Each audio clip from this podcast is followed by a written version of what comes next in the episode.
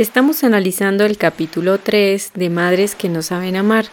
Estamos viendo los rostros del narcisismo materno y las subcategorías de ellos, donde empezaremos a analizar el que la autora denomina la psicosomática.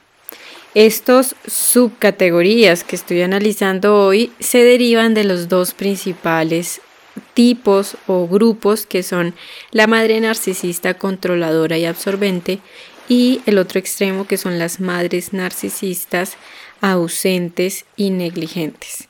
Obviamente una madre narcisista podría llegar a pendular en estos dos extremos. Y además todos estos subtipos que se derivan, estas subcategorías, también pueden haber madres narcisistas que tengan varios rasgos de estas categorías.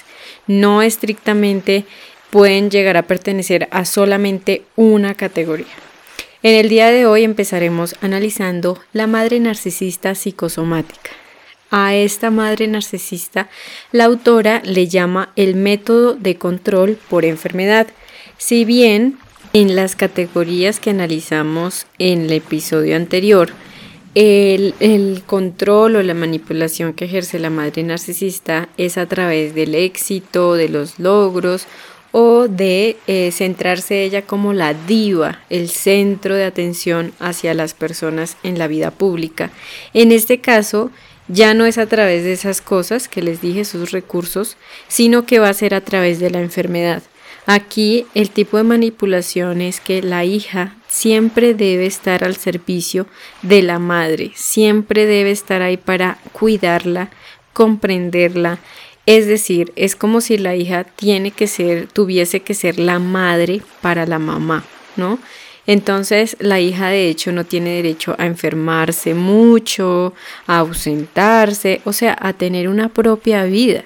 Entonces, en caso dado de que la hija quisiera tener una vida independiente, pues la madre siempre va a estar manipulando a través de enfermedades, a través de su estado em, físico y eh, incluso puede llegar a tener crisis físicas para que de nuevo la atención de la hija y de la familia se centre solamente en ella. También otro recurso que usa este tipo de madre narcisista es la culpa. Cuando los demás, y en este caso la hija, eh, no pueden dedicarle todo el tiempo y toda la atención posible, ella siempre los va a hacer sentir culpables. Recordemos que los narcisistas siempre van a demandar y a exigir una, mm, una eh, como un trato especial. A ellos tienen que tratarles de manera exclusiva, de manera preferencial. Entonces, si la hija no responde, para ella siempre la va a catalogar como una mala hija, como alguien que no la ama, como en esos extremos, ¿no? Y eh, básicamente la hija va a ser siempre su enfermera personal de por vida. Eso es lo que pues espera y aspira esa madre narcisista. Obviamente también a través de la enfermedad, las madres narcisistas o una persona puede también recurrir a, una enfermedad para huir de sus propios sentimientos, para escapar de su realidad, por su incapacidad de darle cara, enfrentarse a las situaciones de la vida como un adulto funcional, sano, maduro. En este caso no es así. Ella se esconde en la enfermedad, se escuda en la enfermedad para siempre andar recibiendo ese cuidado de sus familiares y en especial de sus hijos. Entonces es como lo que siempre he hablado en los anteriores episodios, el narcisista es una persona que nunca creció emocionalmente, sigue teniendo ese egocentrismo infantil donde el mundo tiene que girar alrededor de mí. Y en este caso, pues la familia tiene que siempre andarse ajustando a los malestares, a los malestares físicos que manifieste la madre, al punto en el que la autora puede llegar a ejemplificar que los miembros de la familia, el papá, eh, pueden llegar a decir, no, no vayas a decirle nada a tu mamá, no le vayas a contar nada porque si no se va a enfermar, ella pobrecita, es que ella tiene un sistema inmune tan frágil, ella siempre su salud ha estado tan mal. Obviamente aquí es muy claro que pese a todos los médicos y los tratamientos médicos que la lleven, nunca mejora. Y siempre pues eh, todo debe de girar a cuidado que se puede enfermar la mamá, cuidado que se puede llegar a despertar la mamá. entonces la familia de nuevo se desequilibra y las atenciones siempre tienen que ir dirigidas a la madre. No sé si puedes llegar a recordar de pronto en tu casa cuando eras niña, niño, pues no podías hablar duro, no podías jugar, no podía hacerse ruido porque siempre la mamá estaba enferma con alguna, eh, no sé, alguna migraña. Siempre era como cuidado que la mamá se enferma, cuidado que ella se puede debilitar. Obviamente no quiero aquí eh, minimizar y, invisibilizar que obviamente sí pueden haber madres que claramente tienen alguna enfermedad, un malestar físico crónico, que obviamente las familias tienen que adaptarse. Pero en este caso no es una manipulación, esa es la gran diferencia, ¿no? Como esa delgada línea, porque pues no falta las personas que digan, ah, no, pues entonces las mamás no se pueden enfermar o qué, porque pues siempre hay gente que malinterpreta las cosas y no me refiero a eso. Es que eh, en este caso, la madre usa la enfermedad para manipular y no dejar que su hija tenga una propia vida, que se vaya, que tenga una vida, que sea libre. No, entonces la, la mamá es la hija y pone a su hija de que le haga de mamá. Las hijas también con este tipo de madres narcisistas pueden llegar a sentir que no, pues, en, en, común, ¿no? Siempre se siente que no hay una, no hay permiso de ir a vivir su propia vida, como que se sienten encerradas, eh, como atrapadas y no pueden ir a su propia vida, entonces tienen problemas de pronto en sus matrimonios, en sus familias. Sus parejas pueden llegar a quejarse siempre de que Siempre te la pasas metida en la casa de tu mamá, no dedicas tiempo a la familia, te la pasas por allá, déjala, ven, dedica tiempo a tu vida, a tu familia, a tu trabajo, lo que sea, ¿no? Entonces pueden llegar a verse también muy afectadas en sus relaciones interpersonales. La otra categoría que señala la autora es la madre narcisista con adicciones. Naturalmente ella hace un paralelo que la adicción y el narcisismo tienen cosas similares en que cuando una persona es adicta, su adicción es lo que va primero y por, por, lo tanto tiene como rasgos narcisistas. Siempre la adicción va a estar sobre sus hijos, sobre su familia, sobre su vida, sobre su trabajo y no hay otra cosa más importante. Por lo tanto, el narcisista, perdón, el, adicto es una persona supremamente egocéntrica y egoísta, ensimismado siempre en su adicción.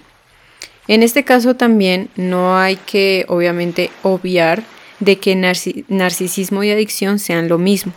Aquí lo que la autora yo comprendo es que también hay personas que son narcisistas que a la par de esto también desarrollan adicciones a sustancias, a hábitos compulsivos y contraproducentes o autodestructivos. Recordemos que las adicciones no solamente se limitan a las sustancias, hay adicciones a todo tipo, al juego, la ludopatía, a unas a relaciones tóxicas, al dolor emocional, a la comida, etc.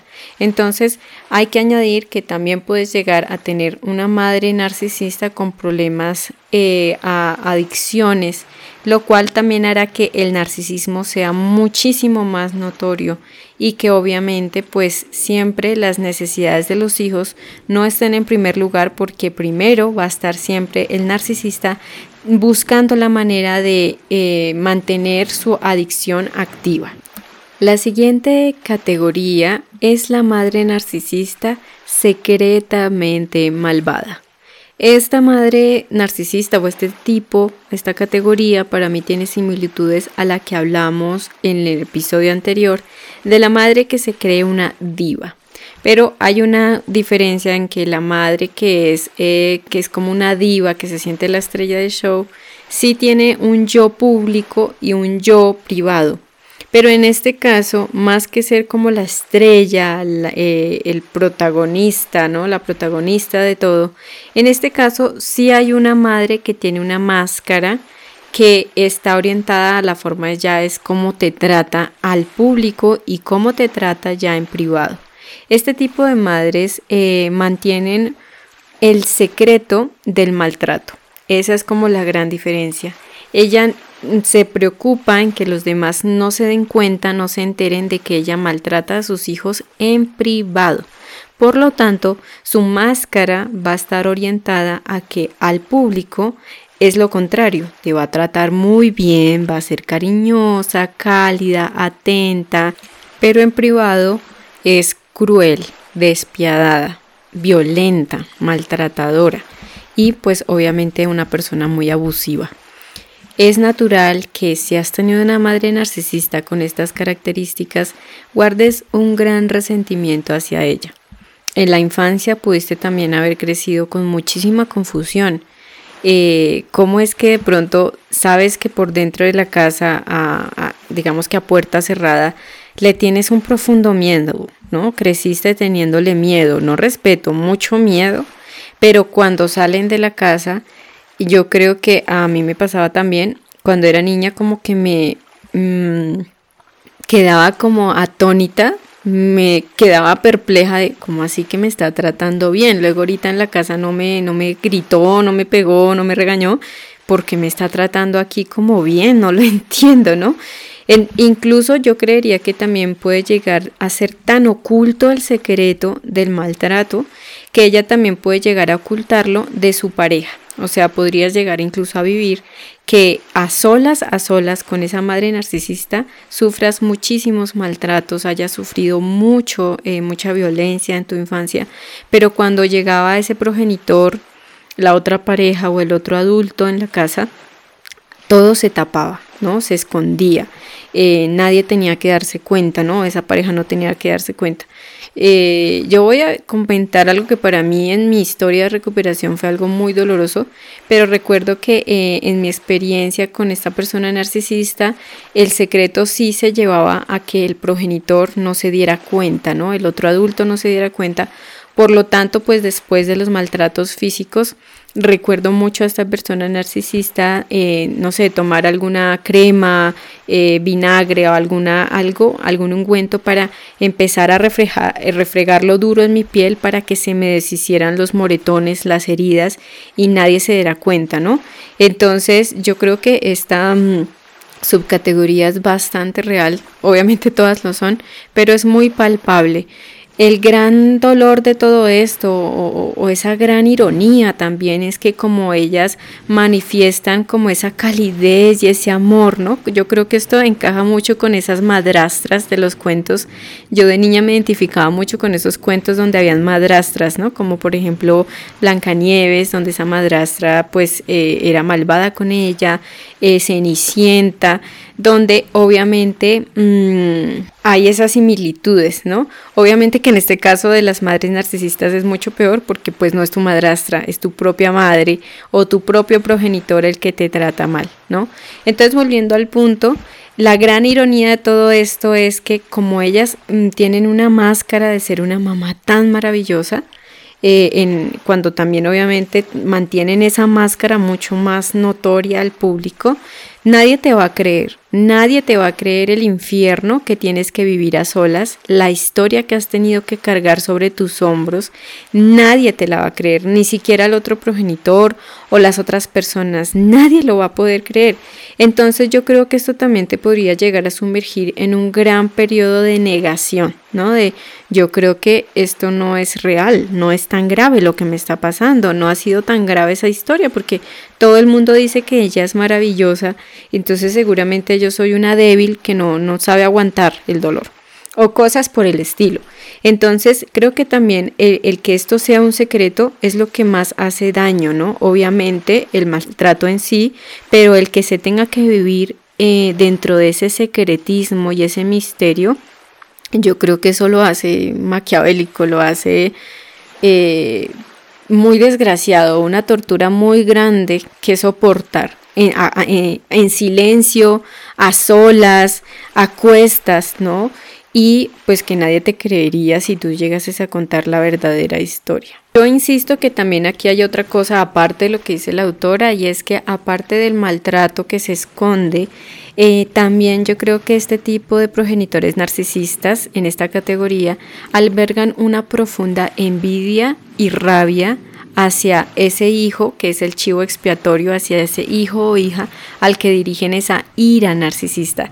Puede que hayan más hijos, más hermanos, en la casa, pero puede que hacia uno de ellos es que este narcisista dirija como toda esa maldita furia que lleva consigo mismo y por eso como que se encarniza con ese hijo, ¿no? Eh, por eso como que por todo te puede llegar a pegar por todo, te pegaba por todo, te gritaba por todo, todo lo que hacías estaba mal. O sea, yo creo que incluso si llegas a parecerte físicamente hace otro progenitor que de pronto el narcisista también odie, también te va a odiar porque te pareces a, tu papá o a otro familiar que ella odie o él odie, ¿no? Entonces, en este caso, como les comentaba, también se puede llegar a tener una profunda envidia hacia eh, esa hija o ese hijo que tanto odia, que por lo tanto siempre lo va a ver como una rival, como un enemigo, como un intruso, como todo menos como un hijo. ¿No? Entonces esto yo creo que es demencial, o sea, esto es supera los límites y claramente puede llegarte a enfermar, enfermar mentalmente. Eh, puedes llegar a desarrollar muchos trastornos y muchas cosas en tu, tu estima, muchos problemas puedes llegar a normalizar el abuso y el maltrato en tu vida, entonces puedes llegar a dar con parejas, con amistades abusivas, violentas. Recordemos que la violencia no solo es física, hay muchas otras maneras. Entonces, la recuperación aquí implica un arduo trabajo de dejar de normalizar estas conductas eh, romper con ese secreto, ¿no? Y volviendo al tema de la envidia, ¿no? De nuevo, esa madre narcisista en público incluso puede llegar a, llegar a decir que se siente orgullosísima de ti, que eres maravillosa y todas esas cosas que a la larga pues son falsas, que después en privado se transforman en una completa y gran envidia y rabia. También hay otro tipo de maltrato y es el de la indiferencia, ¿no? La ley de hielo esta de que la persona te deja de hablar por muchísimo tiempo. Entonces, esta sería la subcategoría de la madre narcisista secretamente malvada. Y finalmente, la última subcategoría que habla la autora es la madre narcisista necesitada emocionalmente. Obviamente todas las, madres narcisistas o las personas narcisistas de por sí son personas que son muy necesitadas emocionalmente, pero veo que la autora en este caso lo posiciona de esta manera porque en este contexto son madres narcisistas que em, llevan esa necesidad emocional al extremo, es decir, esperan que sus hijas se ocupen de ellas, eh, que les hagan de madres, que les calmen sus dolores, que escuchen sus problemas, que les solucionen su vida y pues básicamente son como, mira, cárgame, llévame y hazte cargo de mí. Entonces, obviamente es imposible así que unos hijos puedan crecer como personas saludables, sanas, funcionales, maduras, equilibrados emocionalmente y psicológicamente. Entonces aquí el problema también, aparte de todo eso, es que las hijas, los hijos jamás reciben el apoyo, el nutrimento, eh, todo el apoyo y toda la validación que necesitan para crecer. La autora hace un buen ejemplo en una película que yo creo que sería bueno verla. Se llama The Mother o La Madre y allí eh, dice que eh, habla la historia de una madre que es egocéntrica y empieza a, a incluso a salir, a tener una aventura con un hombre del que su hija se encuentra enamorada profundamente, pero que a ella no le importa el daño que le hace a su, a su hija, sino que de por sí ella justifica esa aventura pues haciendo el duelo por la pérdida de su esposo. Entonces el mismo, eh, uno de los críticos, que es Michael Wilmington, eh, lo expresa bien y dice que es el egocentrismo el vicio de estos personajes, no como tal el sexo, ¿no? sino el egocentrismo. En este caso, pues ese narcisismo que hace que la madre, a costa de sus problemas y necesidades emocionales, pisotee por completo y pase por encima de su propia hija. Entonces, estos han sido los eh, rostros maternos narcisistas. Recordemos, hago dos aclaraciones finales. La primera es que una madre narcisista no necesariamente tiene que estar encajada en solamente una categoría. Recuerda que tu madre narcisista o tu padre narcisista puede tener varias, varios rostros narcisistas al mismo tiempo, pendular en varios de ellos tener muchos rasgos entretejidos. Y lo otro es que si nos fijamos bien, una relación entre madre e hija, una madre narcisista con su hija o un hijo con un padre narcisista, yo siempre lo comparo a una manzana que por fuera se ve roja, brillante, apetitosa, fresca, grande, pero por dentro está llena y podrida de gusanos asquerosamente podrida. Entonces, eso es lo que vimos en todos estos rostros maternos. Manzanas que por dentro se ven brillantes, apetitosas, frescas, perfumadas, pero por dentro son de lo más asqueroso y podrido. Entonces, básicamente es como un resumen, ese ejemplo de cómo es la relación paterno-filial o ese padre-madre e hijos eh, de su mismo sexo cuando son padres narcisistas. Cosas finales que dice este capítulo que hemos terminado de analizar hoy es que más adelante en el libro y que aquí también estaremos analizando y comentando serán los orígenes familiares de esa madre narcisista ¿Qué pasó para que ella se transformara en una persona narcisista?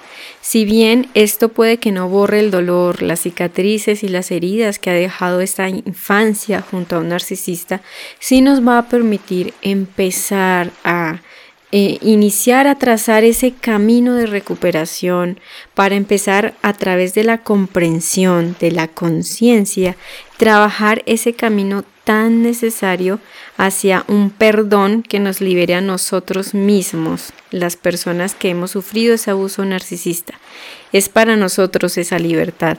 Puede que entre más doloroso se haya sido el daño o más fresco ese dolor, eh, la posibilidad del perdón sea algo innegociable, algo que no está en las opciones, ¿no? Para mí lo fue en su momento, pero por eso la recuperación tiene unas etapas, unos estadios, que es lo que nos va a permitir ver cómo transitar ese camino para podernos liberar de esa historia, honrar esa infancia que hemos tenido y obviamente empieza a través de la comprensión. Eh, y pues bueno, el perdón vendrá más adelante. Vuelvo y digo, no es hacia ese narcisista que tanto ha hecho daño. El perdón nos libera es a nosotros mismos y nos permite seguir adelante para poder irnos a nuestra propia vida con mayor tranquilidad, libertad de, en el alma y muchas otras cosas más para poder sanar y soltar ese legado, ¿no? Pero todo eso, créeme que lo vamos a estar analizando muy minuciosamente en estos podcasts. También te invito a mi canal de YouTube, Sonia Ataraxia. Allí también tenemos toda una serie dedicada a la recuperación de para hijos adultos hijos de padres narcisistas. ¿Cómo son esas etapas de recuperación? Ideas, hay recursos gratuitos para ti. Así que te invito a que visites ese espacio y te suscribas para que puedas también beneficiarte y tener muchas más herramientas en tu proceso. En el siguiente capítulo, en el capítulo 4, vamos a estar analizando que un narcisista no opera en solitario. Un narcisista necesita tener unos monos voladores, una coartada, un, no sé, como operar desde las sombras también. Y esto nos lleva a analizar cómo es el sistema familiar, cómo es la familia en la que se encuentra un narcisista. ¿Qué hay de los demás miembros de la familia? Porque pues ya hemos hablado mucho cómo es una madre narcisista, sus características, los rasgos, cómo se ve, cómo se observa, cómo poderlo identificar, cómo también deja esos daños en las hijas o en el chivo expiatorio de los hijos que elija el narcisista para botar todos sus ataques y su ira narcisista. Pero, a ver, no podemos dejar de lado que para que se perpetúe el abuso narcisista, el maltrato, tiene que haber una serie de factores eh, que es como un ecosistema ideal para que eso se dé. Y es también en un medio familiar que naturalmente va a ser muy tóxico y disfuncional, donde se pueden seguir perpetuando esas dinámicas tan disfuncionales y tóxicas, donde allí también el narcisista haga como que también es su reino, ¿no? Su castillo donde él es el dueño y señor y el rey de todo. Entonces vamos a estar analizando qué pasa con el resto de la familia, los hermanos, el papá, cómo también tienen que sortear esto los hijos que sufren ese, ese abuso narcisista. Entonces va a estar muy, muy interesante. Espero que te parezca igual de enriquecedor. Entonces te estaré esperando en el siguiente episodio. Nos escuchamos siempre aquí en Píldoras Ataraxia. Muchísimas gracias por tu tiempo, por haberme escuchado y bueno, te espero en el próximo episodio. Conoce mucho más sobre mente y relaciones sanas en el canal de YouTube Sonia Ataraxia y encuéntrame en Instagram como Sonia-Ataraxia. Gracias, muchas gracias por escuchar Sonia Ataraxia.